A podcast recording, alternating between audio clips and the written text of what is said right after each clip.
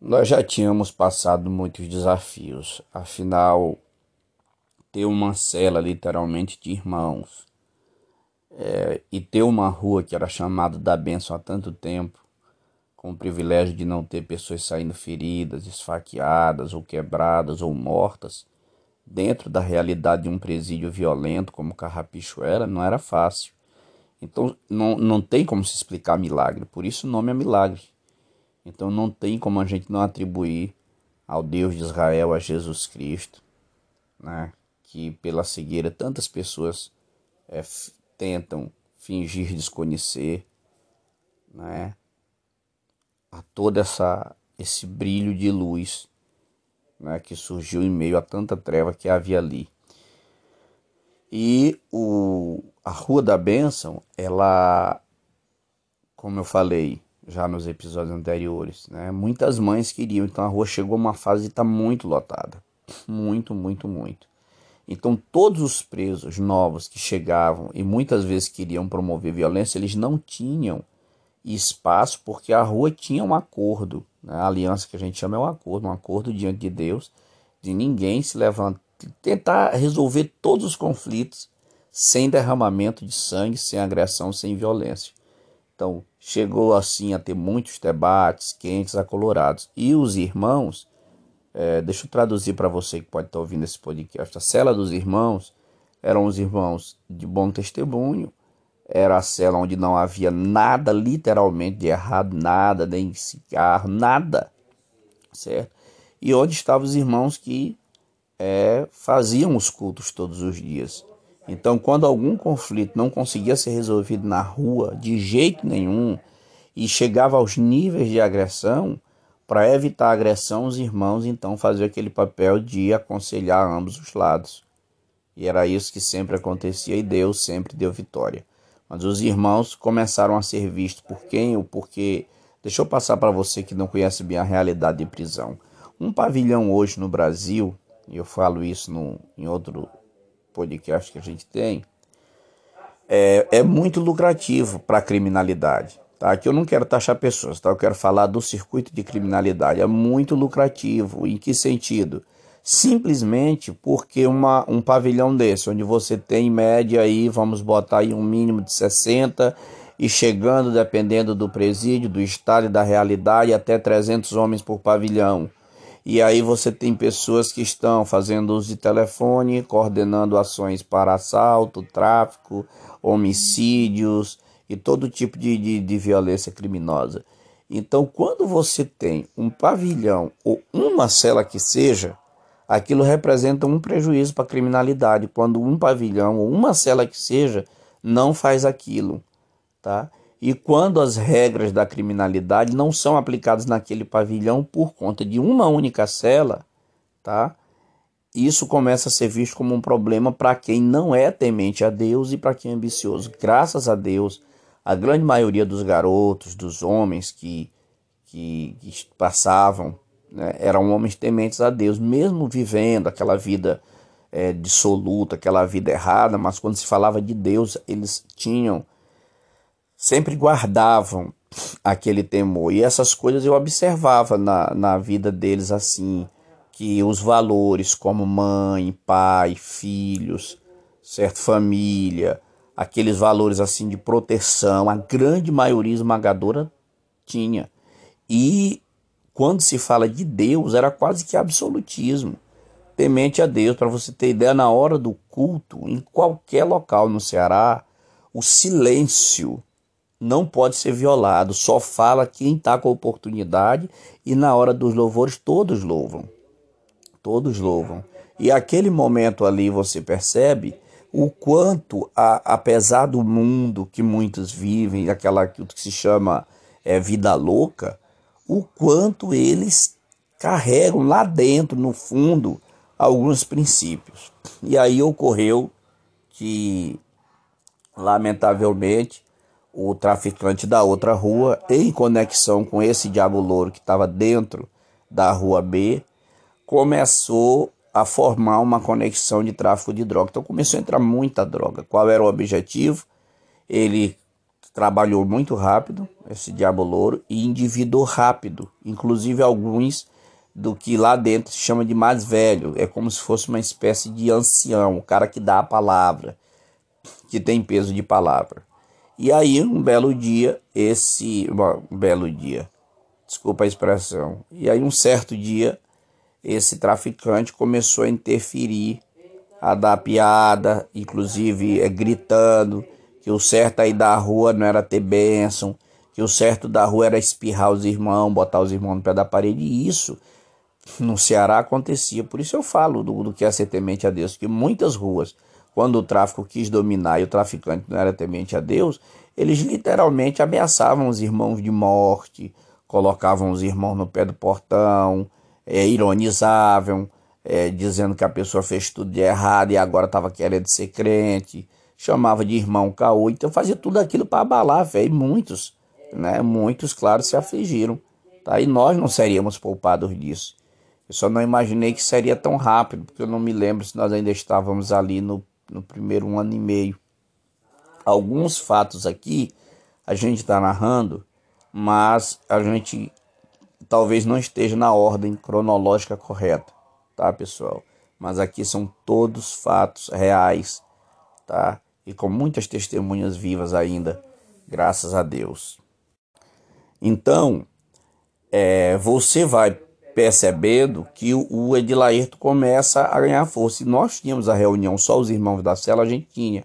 Então Edilaerto não tinha acesso a saber o que acontecia na cela dos irmãos, que foi a primeira coisa que a gente procurou se precaver, foi ter ali uma unidade, né? uma unidade para que o que a gente pensava, o que a gente achava, o que a gente pensava em, em fazer para impedir que chegasse algum momento da gente ser expulso dali pelo tráfico, tá?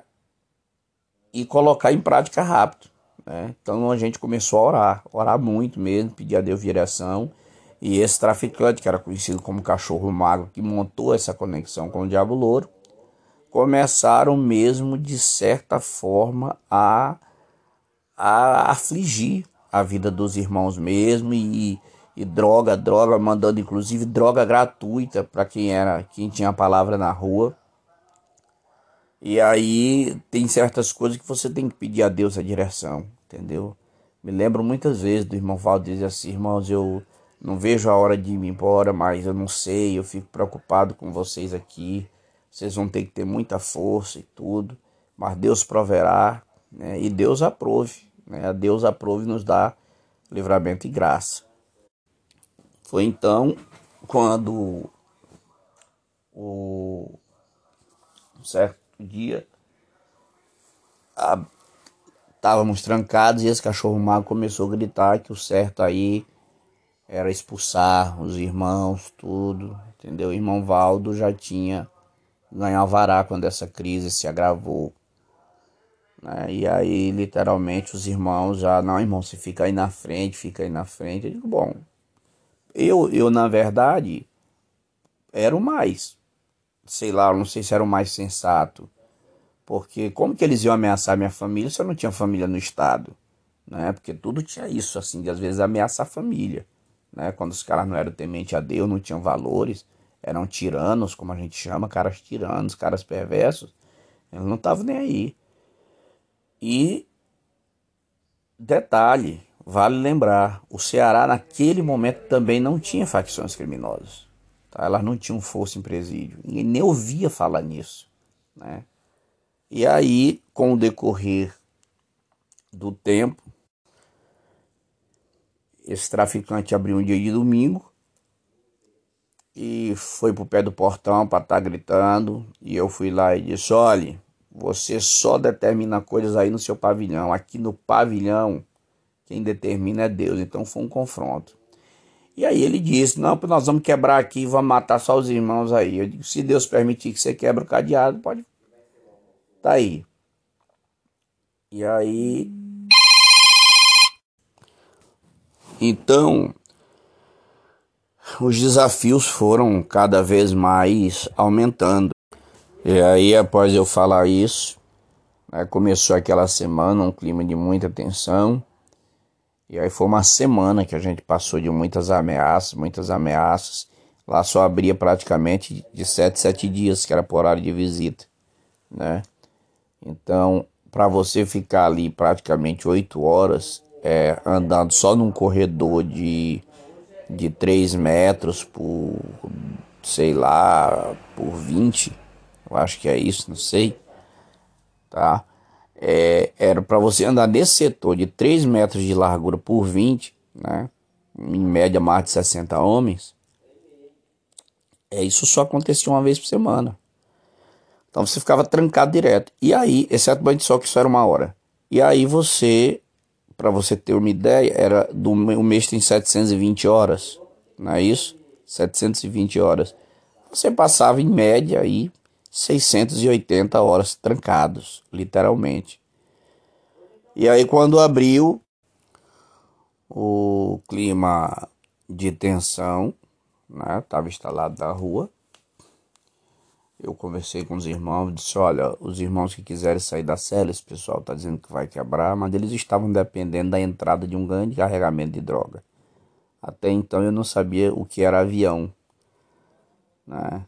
E aí o irmão William, que hoje está dormiu no Senhor, irmão Isaac, né, o Tito, que era um gringo, um boliviano, os outros que estavam lá. Eu disse, olha, os que tiverem, os que quiserem sair, saiam. Eu não podia, agora, o irmão Valdo estava em liberdade, né? Eu não queria recorrer aos métodos do que quando eu cheguei é, na prisão que eu vi o, o cara afligindo os irmãos e aí recorri para pegar, sabe, barra, faca, aquilo eu não podia. Até porque literalmente eu estava na frente. Né? Uma coisa é você sozinho, você peca contra você tudo, e aí você tá ali na frente, aí de repente você promove um, um escândalo. Né? Não é o pecado que é ruim somente em si, mas o escândalo. E eu disse assim para os irmãos: olha, irmãos, quem não estiver disposto a se arriscar, eu sei que muitos têm mulher, têm filhos, então saiam da cela, porque se eles forem nos dar um atentado, eles vão dar depois da visita né, entre o período da visita e o fechamento. E aí foi quando ele berrou lá de novo no pé do portão, né? Eu só virei as costas para ele, ignorei. Certo? E eu percebia os mais velhos da rua que estavam endividados né, por conta das drogas na mão do, do, do com esse, esse cachorro magro, já tipo que permissível, porque a prisão tem uma regra, uma rua só pode quebrar se os veteranos têm um problema com alguém. Só se os veteranos da rua que vai ter o cadeado rompido autorizar entendeu? E aí eu me lembro que um, ele falou um dos mais velhos lá, aí um dos mais velhos, não, isso aí a gente não vai se meter não, é com vocês e tal. É, a gente chama de tirar o corpo de banda. E aí eu vi o quanto diante da droga e da força da droga eles se estavam se acovardando, até pelo endividamento. Então eu vi que a teia né, que o tráfico conseguiu montar através desses dois caras, que era o, traficante e o, e o cara que operava para ele lá dentro da rua, tinham conseguido prender e amarrar muita gente ao redor deles. E aí quando eu estava muito aflito durante toda a visita, o irmão William pediu muito a Deus uma filha. E a menina já estava grandinha, estava no horário de... e era o dia das crianças, por sinal né? Mas a, a esposa não tinha levado a neném, né? E aliás, ela tinha tinha levado a neném, exato. E o irmão William, muita coragem, só o espírito de Deus faz aquilo na vida do ser humano. No horário da visita, ele me chamou, pediu que eu entrasse. Ele estava somente ele, a esposa e a neném. E ele disse, olhou para a esposa dele e disse: Olha, eu quero que você saia mais cedo, porque está ameaçado de vir nos matar aqui. E se acontecer o pior, você diga para minha filha que eu amei muito ela. Então aquilo é, aquilo me naquela hora, quer dizer, não é um filme, não é uma um conto, não é um livro. Você está falando de vida real, sabe? E ele teve aquela atitude, meu Deus, de nobreza, de grandeza, e aquilo muito me, me afligiu por dentro. Eu fiz um pedido, irmão, eu queria só fazer uma oração aqui dentro. O senhor permite? Eu permito, eu vou sair com a minha esposa, o senhor pode orar. E eu subi a comarca do meio, comarca que chama o dormitório. E eu orei, eu chorei muito diante de Deus e dizendo: Senhor, o Senhor vai deixar a gente morrer aqui. Senhor, não, não somente pelas nossas vidas, mas para que o seu nome não seja é, escandalizado, sabe? Aquilo eu chorei muito. Quer dizer, com toda a vida que eu tive lá fora, eu vou morrer aqui. E sabe, não, o pior lugar para se morrer é a prisão. É o pior lugar para se morrer. Sabe? É a prisão. Porque você não teve a oportunidade de, de rever o que, o que de repente te fez bem novamente na sua vida. E eu lembro que quando eu estava chorando, lá não tinha ventilador, não tinha nada disso, mas eu senti um ar frio dentro da comarca, um ar mesmo, como você liga, como, como você está no calor e você entra num quarto com ar-condicionado, eu senti aquilo. E quando eu abri a Bíblia para pedir a Deus uma palavra, veio uma parte da Bíblia que diz assim: Não importa se com muitos ou com poucos, a vitória vem do Senhor. Essa passagem é quando Jonatas e o escudeiro dele conseguem ferir o exército dos filisteus, mesmo estando em número de dois. Tá? E ali me veio de repente aquela angústia, aqueles receios desapareceram e me veio uma fortaleza e eu saí fortalecido e eu sei que foi o Espírito de Deus ali e eu saí animado e, e me veio assim uma certeza que eles não iam conseguir triscar nem no cadeado, sabe? E aí o irmão William me disse, o que foi, irmão? Não, Deus me mostra que eles não vão nem triscar no cadeado. Mas mesmo assim, é, você vê como quando você encontra uma pessoa de fé, você tem que valorizar muito, porque ter fé não é fácil.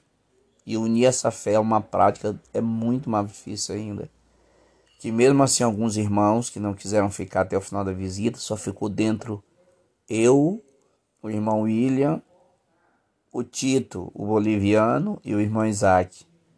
Né? Nós quatro ficamos e o Bruno, se não me falha a memória. Os demais foram para outros locais para ver o que aconteceria à distância. E aí no decorrer da quando veio a tranca de entrada entrou muita droga para eles, muita. E eu quis me apavorar quando eu tive a notícia que tinha entrado muita droga, porque começaram a mandar lá para a rua. E aí eu disse: Meu Deus, o Senhor permitiu, Senhor, isso acontecer. Agora que esse povo vai usar, mas que nada.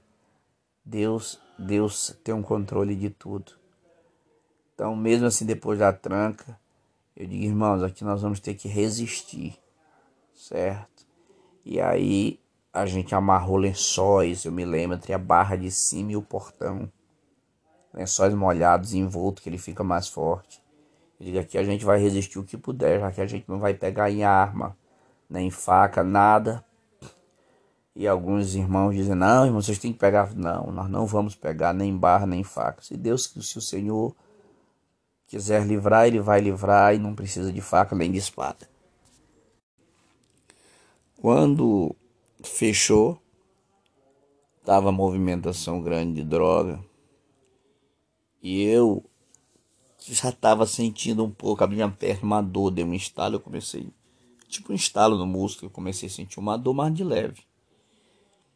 E aí começou muita droga, muita droga, muita droga, muita droga. E ele se drogando no domingo, na segunda, na terça muita droga.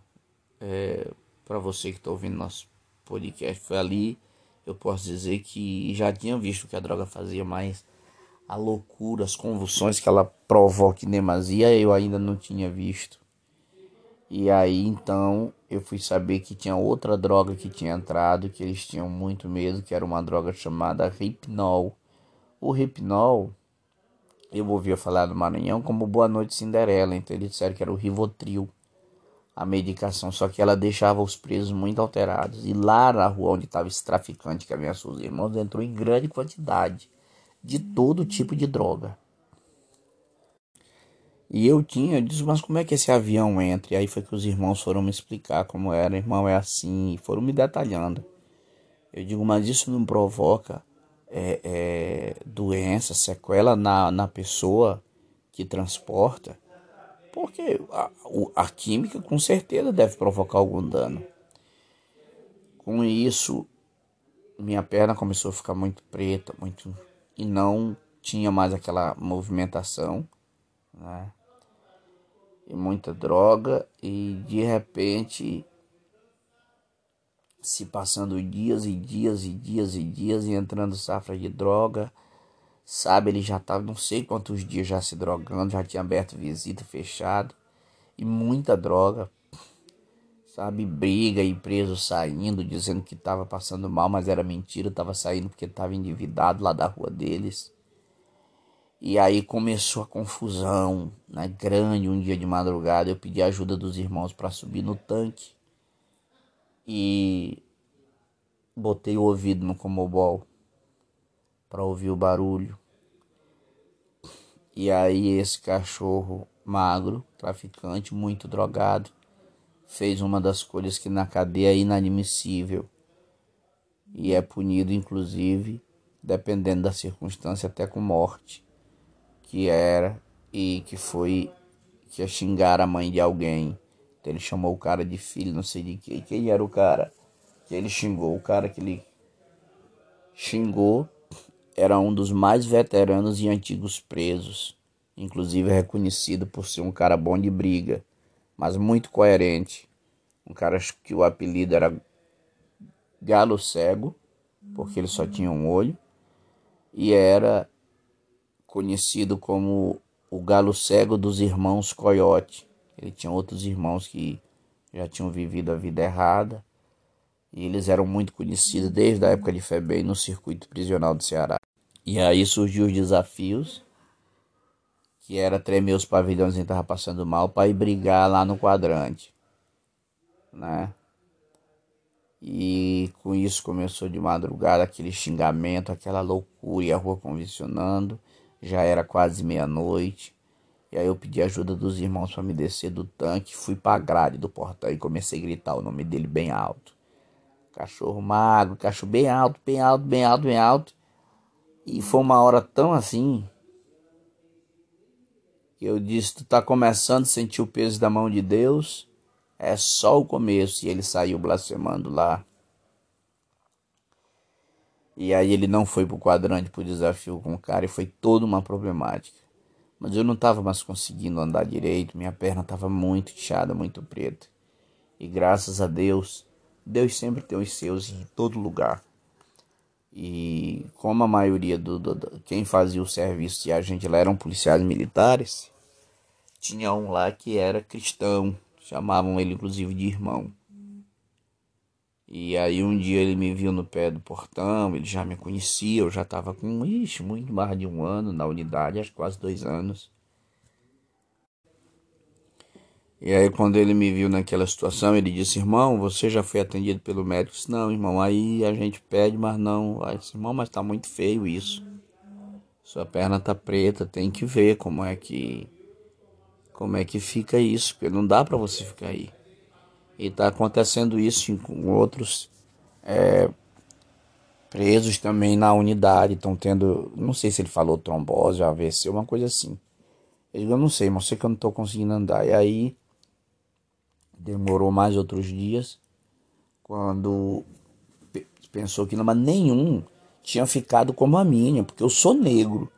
Então, para minha perna ficar mais preta, muito preta, eu, eu fiquei com muito, muito medo. né? Mas eu, sabe, entregando na mão de Deus. Eu me lembro que um dia ele me tirou do quadrante. Irmão, vou lhe levar lá pro, pra área lá de. pra ser atendido. E aí eu parei assim, algemado, de cara pra parede, a perna doendo muito. E aí eu ouvi nitidamente, né? Uma voz que disse assim: Olhar e ver, porque os egípcios que tu tá vendo hoje nunca mais tu vai ver na tua vida. Eu digo, meu Deus, será que eu vou embora? Eu disse pros irmãos, né, antes de sair, irmão, se eu se eu for transferido para o hospital penal, os irmãos conduzem os cultos aí, irmãos, viu? Pode a rua todinha errar, mas você estando na posição, fica tudo tranquilo. Deus é conosco. E aí eu fui transferido pro, pro hospital, cheguei lá, não deu para ir no, no primeiro dia, ficamos mesmo no quadrante. Lá eu conheci, tinha outro preso que não estava com a perna assim, mas estava com a perna meio dura, com dificuldade. E aí ele, muito calado na dele, aí ele disse, chegou perto de mim, um olhar assim meio, né, meio. Aí ele disse, como é o seu nome? Eu disse, ah, Murab, ah, o senhor que é o irmão da bênção, lá da Rua da Bênção. Eu não sei, irmão, se é, tem vários lá. Não, mas é o irmão Murabi que o pessoal fala lá da Rua da Bênção. Eu digo, ah, eu não sabia, o pessoal fala, fala, que lá o pessoal não, não tem violência, que é só par, né, irmão, lugar sem maldade, é assim. E aí ele falou o nome dele e falou o apelido. Ele disse, meu apelido é Mocegão. Eu digo, ah, tá, tudo bem. E aí ficamos conversando normalmente ali e tudo. E aí fomos transferidos então para o hospital penal. Chegando no, no hospital penal, né, tinha um senhor muito doente quando eu cheguei. Ele deitado lá, tudo. E aí eu me deitei, tinha lá são camas de pedra. Aí fiquei por ali. Me arrumaram um par de muletas, como ficou melhor para me locomover, muito barbudo, muito cabeludo. E aí fui tomar um banho, mas com toda a dificuldade do mundo, preocupado para não cair. E aí lá tinha. Foi então que eu conheci o, o policial que era mais respeitado e mais temido por tudo quanto era preso, nova geração e velha é, geração. O apelido, não sei se era apelido dele, mas chamavam ele de Bezerrão. Estranho, né, esse apelido? Aí um belo dia, é, lá, lá nessa, nesse hospital penal, no segundo dia, ou foi terceiro, não lembro, né, que eles estavam esperando uma vaga no hospital. Eu não me lembro qual foi o hospital que eles me levaram. sei que era um hospital público. Eles estavam esperando vaga para atendimento. E aí chegou uma vistoria, né? Quando chegou a vistoria, esse bezerrão disse: ó, aí só o que estão de cadeira de roda e o que vão para lá. O resto vão passar na vistoria. Não sei se Deus tocou nele. Eu sei que ele disse: o senhor aí que está de, de muleta, passa também para cá, vai para o pessoal de cadeira de roda. De certo que eu não passei pela vistoria. E ele ele falou uma coisa, é, tem gente que fica com raiva. Eu mesmo em meio a toda aquela situação, teve muitas coisas que eu ouvi que eu achava assim, é, meio que engraçado. E aí ele disse: Olha, vamos manter o comportamento, tá certo? Porque é, a alma vocês podem recomendar para Deus, porque o corpo é nosso. E eu quis, eu só comigo, eu só ri, né? mas ninguém percebeu. Mas eu via que eles usavam aquilo como método de abordagem né, psicológico, já para o cara entender que para cada ação é uma reação. Essas coisas eu agradeço muito a Deus, que quando eu falo para vocês no primeiro episódio, que eu pedi para Deus para que eu não saísse dali com a amargura que aquele lugar tinha, que eu saísse com as boas experiências, com as coisas boas. E também entender que o profissional que está ali não tem nada a ver com, com a besteira que você fez na sua vida. E tem muitos bons profissionais, tem sim. tanto no, no meio policial, como nos agentes, como enfermeiro, médico, serviço social, diretores tem. Né? Como no meio dos presos também tem. Mas também tem os tiranos, os cruéis, os perversos, as pessoas desumanas, também existem em todas essas categorias. Enfim, lá eu conheci um irmãozinho chamado Luciano, que estava detido lá. E a gente começou a conversar. Ele disse: Irmão, você está muito sofrido, irmão. Você é do Maranhão, está com mais de dois anos preso, irmão. Irmão, minha advogada vai vir aqui. Você nunca foi preso? Eu digo: Não, eu sou primário, bons antecedentes. E aí eu fui preso por um crime, que foi meu flagrante. Aí depois caiu um crime lá na vara. Estão dizendo que eu tava com o rapaz, mas Deus sabe que eu não roubei o carro dessa moça. E aí me botaram outro processo. Não, mas você já tá no tempo, irmão. Porque você é primário. E aí ele disse, e sua família? Eu digo, não, eu não tenho família aqui. Minha família é toda do Maranhão. Minha família toda do Maranhão. Eu não tenho família aqui. E depois minha advogada tá vindo, irmão. Quando ela vier, eu vou pedir para ela dar uma olhada no seu processo. Eu digo, opa, meu irmão, pois eu lhe agradeço demais irmão Luciano, tinha a mãezinha dele, esqueci o nome dela aqui para fazer essa menção. Uma mulher de Deus, mulher de oração, conversou muito comigo. Ela disse: É, meu filho, você deve ter uma mãe que ora por você, que eu oro demais por esse aqui. E eu disse: É, é irmã, a gente tá passando essa prova aqui. E aí a advogada dele veio, né? Aí falou com ele rápido. Parece que foi só um documento para ele assinar. Voltou e disse que voltava com dois ou três dias para conversar com ele novamente. Aí ele disse: Irmão, hoje ela veio só trazer um documento, mas ela vai vir. Era uns dois dias depois, três. E aí ela vai mandar ele chamar, viu? Eu digo: Não, irmão, tudo bem. Só dela atender aí, gratuito. Ele tinha levado meu nome para ela, para ela consultar juridicamente, né, meu nome e nome da mãe, para ela ver a situação. E aí quando foi no outro dia de manhã, chegou a escolta já para me levar. Não, não precisa, Deus sempre colocando alguém. Chegou um policial e disse: "Não, aí não precisa colocar o gema não, tá? Não precisa colocar o gema, pode deixar ele só na muleta mesmo, que você não tem nem como correr." E aí fomos na viatura, quando chegamos lá no hospital, que eu entrei, nunca esqueci esse nome. Doutora Maria, uma médica loira, de um olhar de muita ternura. E aí ela olhou, quando ela olhou para minha situação, ela balançou a cabeça assim, sabe? Como quem diz, nossa, que situação crítica. Aí eu disse assim, doutora, é, o que, é que vai acontecer? Vão ter que cortar minha perna. Você tá quantos dias? Ah, doutora, já tá com muitos dias. Ela disse, olha, primeiro eu tenho que fazer uns exames, tá bom? Vou recomendar bem aqui, você vai ali, já vão fazer agora, vão trazer para mim analisar. Aí tudo bem. Foi muito rápido, fomos lá, aí atenderam, sabe? Você passava assim no meio do pessoal, você vê aquele olhar assustado né, das pessoas. Né? Então eu literalmente fui fazer os exames, voltei com os resultados com ela. E aí eu disse aí, doutora, vai ser preciso cortar minha perna? Ela disse não. É, não, não vai ser preciso cortar não, tá? Mas o movimento dela, infelizmente, você perdeu tá bom? A gente vai tentar fazer, você vai ter que fazer uns dois anos de fisioterapia pra gente ir vendo como é que desenvolve, tá certo? Para que você é, veja se consegue pelo menos voltar parte do movimento dela. Né? Ou seja, ela ia ficar curvada, né? Ia continuar curvada.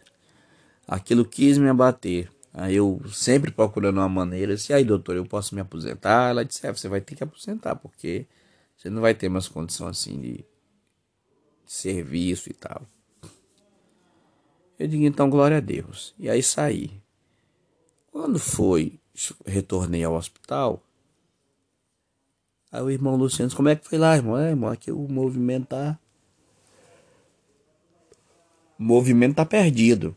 né? O movimento da perna tá perdido e tal. Doutor disse que eu posso pedir ajuda aqui das assistentes sociais para recomendar o INSS, fazer os laudos, fazer todas as vistorias necessárias, né? E aí ele disse, olha, talvez a advogada venha amanhã, viu? Amanhã ou depois. De fato, com dois dias depois, é, eu já tinha iniciado a fisioterapia, né? E a fisioterapeuta muito preocupada, ela disse: "Nossa, você demorou muito tempo para receber atendimento. Você não falou lá para alguém não, disse: "Olha, Deus usou foi um policial para me trazer aqui, sabe, para me levar até o médico, porque lá não é fácil não". Ela perguntou: "Qual é o presídio que você tá?" Aí o carrapicho. Ah, o carrapicho. Certo. Com isso, ela me mandou de volta para a área lá onde ficavam os, os doentes, né? Os acometidos de doenças do sistema prisional, para a área coletiva. Eu me lembro que foi no auge ali daquela do assassinato da menina dos Nardoni, tava aquela repercussão. Tava tudo tão estranho para mim ver cores, porque eram mais de dois anos vendo só cinza e preto. Sabe que a televisão tava estranha para mim, sabe? Você via ali tudo e pá, você já não, sabe? Já não tinha mais aquele efeito de antes, quando você, não, tenho que assistir isso. Não, não tinha mais nada daquilo, certo? E aí quando foi então no dois, tá, dois a três dias depois que eu voltei do do hospital penal, quando eu retornei, o, o meu nome foi chamado, o irmão Luciano tinha ido falar com ela, só o irmão tá, ela vai lhe chamar agora, irmão. Ela vai lhe chamar agora. E eu fiquei meio que ansioso, né? Porque ela ia dar uma resposta do meu processo no fórum, talvez viesse uma coisa boa. E eu fiquei muito entusiasmado, né? Muito entusiasmado mesmo. E quando o agente chamou, né? Chamou pelo meu nome, disse que era advogado, sabe? Tudo ali dentro, é, é sabe, te dá, te dá suspiros de esperança. Ser chamado por um advogado, sabe? Por uma assistente social, entendeu? Sabe, é, é uma coisa muito. Para muita gente pode não ter muito significado, mas a importância de cada profissional ali que lida nessa área de humanas é muito importante para quem está ali na, naquela situação de reclusão. Então eu fui de muletas e tudo, e lá no hospital Otávio Lobo não tem é, parlatório separado. É um birô, advogado de um lado, você do outro. Então a gente me levou tudo e eu fui me aproximando, né? Percebi que de uma pessoa né, lá atrás do birô, tudo, e aí ela, ela ficou em pé, eu me aproximei, eu já consegui enxergar de perto, né? De perto minha visão boa. E aí quando eu olhei para ela, ela estava em pé. Doutora Conceição, impossível esquecer esse nome. E os olhos dela, sabe, começaram assim lacrimejar. Eu digo, meu Deus. Eu pensei comigo, né? Eu disse, meu Deus, eu tô tão feio, barbudo, cabeludo. A mulher tá assustada com minha aparência. A mulher não vai querer me atender. E aí foi quando ela foi tomada pelo Espírito de Deus. Eu já vi Deus falando com as pessoas, mesmo comigo, mandando uma mensagem, mas daquela forma foi muito tremendo, porque quando eu entrei, né, o Espírito de Deus se apossou dela. E aí ela abriu a boca e disse: Eis, homem, sou eu que falo contigo. Né, sou eu, Senhor teu Deus, que fala contigo. E aí, a gente pô, tem muita fé, mas tem certas coisas que às vezes você fica assim tão surpreso, porque que você não sabe se como se porta daquele jeito. E eu fiquei impactado. E aí Deus começou a falar coisas através da boca dela que eu senti que o ser humano não tinha como falar aquilo, né? Então, literalmente era Deus. Jesus disse: "As minhas ovelhas conhecem a minha voz e me seguem". Isso é verdade quando é Deus realmente falando através de alguém. Quem está recebendo a mensagem reconhece que é Deus. Então ela foi falando coisas, inclusive a respeito lá do carrapicho onde eu tava, que foi me impactando e a lágrima começou a vir nos meus olhos, sabe? E Deus falando coisas, falando coisas, falando coisas, sabe? Mas aí Deus falou uma coisa que aí que foi o sobrenatural do sobrenatural. Para você que não crê muito em Deus, em Cristo, escute o que eu estou lhe falando.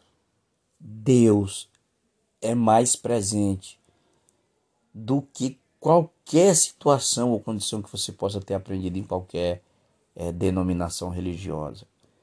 Deus quer muito, muito, muito pessoas que busquem que ele se mostre cada vez mais. Deus é muito presente.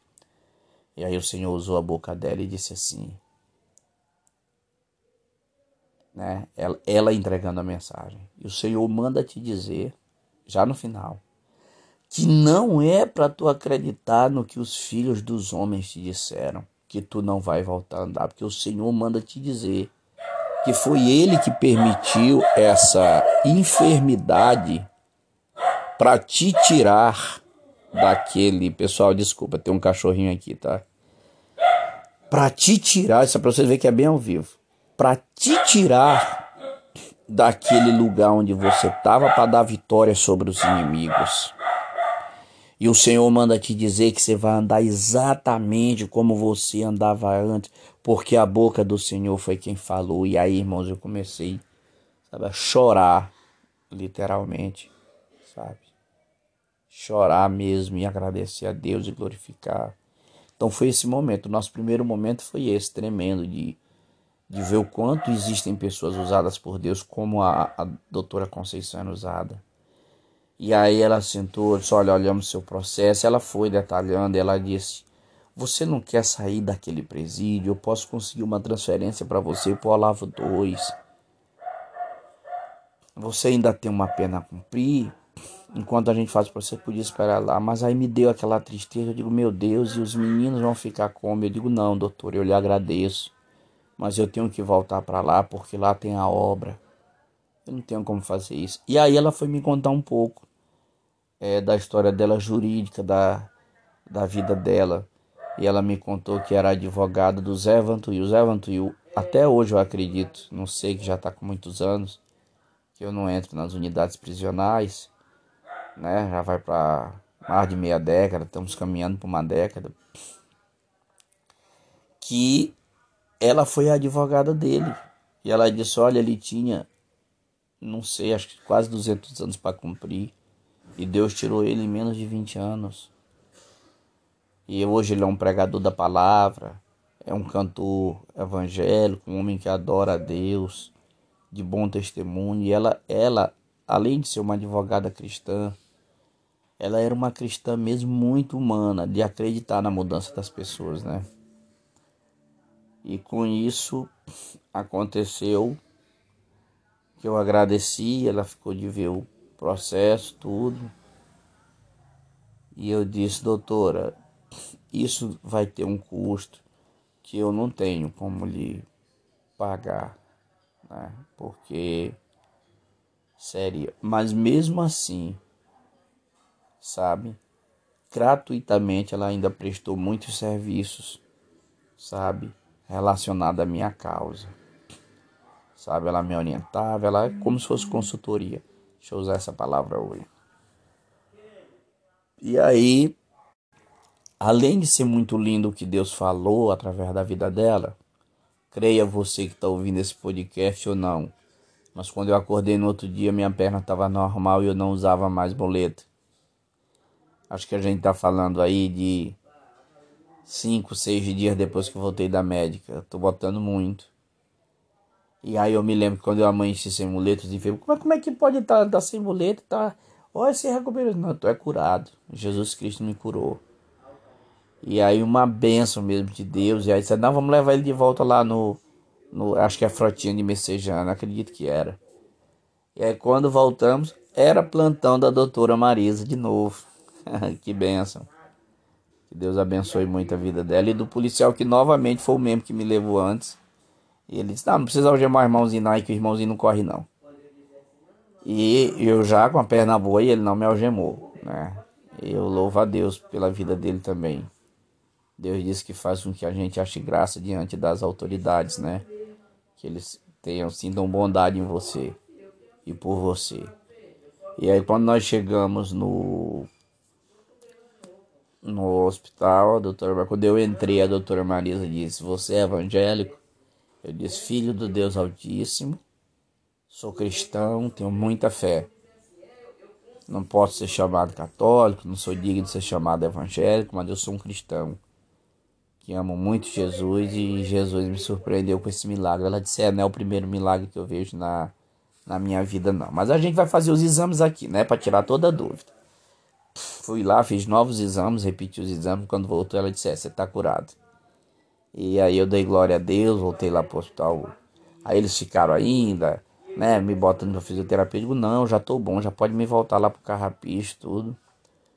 E aí ao todo, ao todo, ao todo, eles ainda me seguraram, acho que mais uns 10 dias, 11 dias. Eu sei que ao todo eu fiquei 30 e poucos dias no hospital penal Otávio Lobo. E aí, quando em seis dias andei embora, chegou um irmão lá, chamado Belo, um senhor gordo, esse caminhoneiro. Aí tinha rodado o Brasil inteiro. Aí ele disse, uma roda lá de, de pessoas conversando, aí ele disse assim, Aí ele disse, você é da onde? Eu disse, eu sou do Carrapicho. Aí eu vim do Carrapicho. Ele ah, foi, foi. Você tem alguma notícia lá da rua B? Rapaz, a rua A se armou de faca lá para ir para cima da rua B. Aí eu lembrei que poderia ter sido traficante para ir tentar matar os irmãos, né? Que esse cachorro magro tinha tentado, podia ter tentado cumprir, né, ali o intento dele. Aí ele disse: "Não, mas não foi com os irmãos o problema problema lá foi num tal de Adilaírto com esse cachorro magro, ou seja, o mal que eles intentavam contra os cristãos virou para eles, né? eles mesmos tentaram se matar lá. Aí eu disse, pois bendito seja Deus que não foi nada contra os irmãos e que não tenha derramado nenhum céu. Não, irmão, eles, os presos da rua ainda quebraram o cadeado, mas não deu tempo porque os agentes chegaram. Mas o problema não era com os irmãos, tá bom. E aí quando eu digo o que que aconteceu? Eles aí os agentes foram na rua A e removeram a rua todinha. É, lá na prisão chama desbaratinar. Desbaratinou a rua inteira. Eu disse, foi mesmo. Foi, eu lembrei da palavra que Deus tinha me dito sobre olha e vê, pois os egípcios que tu tá vendo hoje nunca mais tu vai ver na tua vida. Né? Aí ele disse, depois, irmão, só voltou o Johnny. O Johnny era o Johnny Carreira d'Água, era o preso mais velho da rua A, sabe? E aí ele era, sempre respeitou muitos irmãos, tudo. O Johnny tinha conseguido voltar para a rua. E aí, com isso, é, o que, que a unidade faz? Sempre que tem um preso mais velho, pacífico, e que rola um problema na rua, isso é muito bacana na leitura dos agentes prisionais, dos diretores e dos chefes de disciplina, né, e dos policiais envolvidos na segurança do presídio.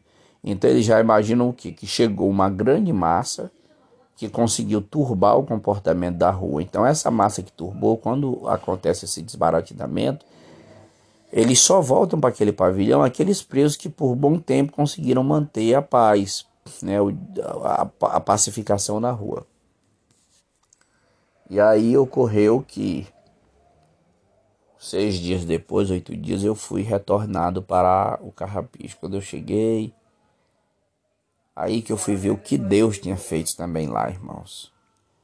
Eu cheguei na cela, fomos orar, tem um oi pros irmãos, irmãos, estamos aqui, tudo bem, graças a Deus, tá curado, meu, tô, graças a Deus, aí contei do milagre de Deus, do testemunho, do que Deus tinha dito através de uma advogada que nunca tinha me visto na vida. E que era a primeira vez que Deus tinha falado comigo assim daquele jeito, e eu me senti muito feliz. Que era vitória. E que na hora do culto a gente testemunhava mais. Aí na cela eu fui conversar com os irmãos. E os irmãos foram me contar que a rua estava cheia de faca, de barra, que arrancaram para ir se degladiar, mas que os irmãos não se envolveram, tudo. E aí na hora do culto, eu comecei dizendo para os irmãos, tem muitos irmãos novatos que chegaram na rua. Diga aí, cela por cela, quantos novos irmãos chegaram do período que a gente estava para o hospital. Aí foi dizendo, cela por cela. E aí eu fui contar, olha, que existiu presos que queriam o derramamento de sangue, que falam da polícia porque a polícia bate no preso, mas quer matar o preso igual a ele, por motivos fúteis como droga. É melhor não vender do que vender para tirar a vida de alguém. Que nós temos aqui nessa rua uma aliança com Deus que nós fizemos de nunca levantar nossa mão contra o próximo. Que os irmãos são testemunho dessa aliança. Apesar que em Otacela muitos estão fazendo coisas erradas, mas que a gente se resguardasse de não derramar o sangue do nosso próximo. E essa aliança foi feita com Deus e homem nenhum pode alterar. Então você que arrancou faca, que arrancou com soco, vou só lhe dizer, você está sabendo que tem 30 dias, e realmente havia 30 dias, os irmãos me contaram que não acontecia a manari, não acontecia alvará, a manari é o semiaberto. A rua, ninguém saiu da rua. Diga agora, se vocês querem saber se é Deus ou se não é. Vamos pedir a Deus perdão pelo que vocês fizeram aqui arrancando faca. Tudo bem, já que era para ir contra outros presos em outra rua para defender a vida de vocês. Tudo bem, mas agora já não é mais preciso porque eles não estão aí. Vamos jogar as facas tudo fora. Rapaz, foi muito lindo. Foi tanta barra, tanta faca que eles jogaram no meio da rua. Agora vamos orar e pedir perdão a Deus. E Deus se aprovendo, nos próximos sete dias ele vai dar uma, pelo menos um alvará para mostrar para nós que ele nos perdoou aqui da gente de vocês terem arrancado faca. Amém. Todo mundo dizia amém. Mas Deus é muito lindo. Entre alvará e semiaberto foram sete saídas que a rua teve para o semiaberto e foi muito lindo. E eu glorifico muito a Deus dele ter, sabe, derramado mais aquela bênção nos próximos sete dias, porque caiu temor sobre aqueles irmãos, entendeu? Para a glória de Deus. E aí o, o pavilhão ficou calmo e nós tivemos muitos meses de paz e tranquilidade, mesmo né, que alguns ainda viviam nas outras celas uma vida dissoluta, mas não houve arranhões, quebramento de pessoas, assassinatos, graças ao bom Deus. Nós ainda continuamos ainda a luta, enfrentando, claro, a força e a violência das drogas. No próximo episódio, a gente vai conversar mais sobre os meses restantes que eu passei na unidade do no presídio do Carrapicho e a minha ida para o Olavo 2, né? Como aconteceu. Tá bom? Forte abraço.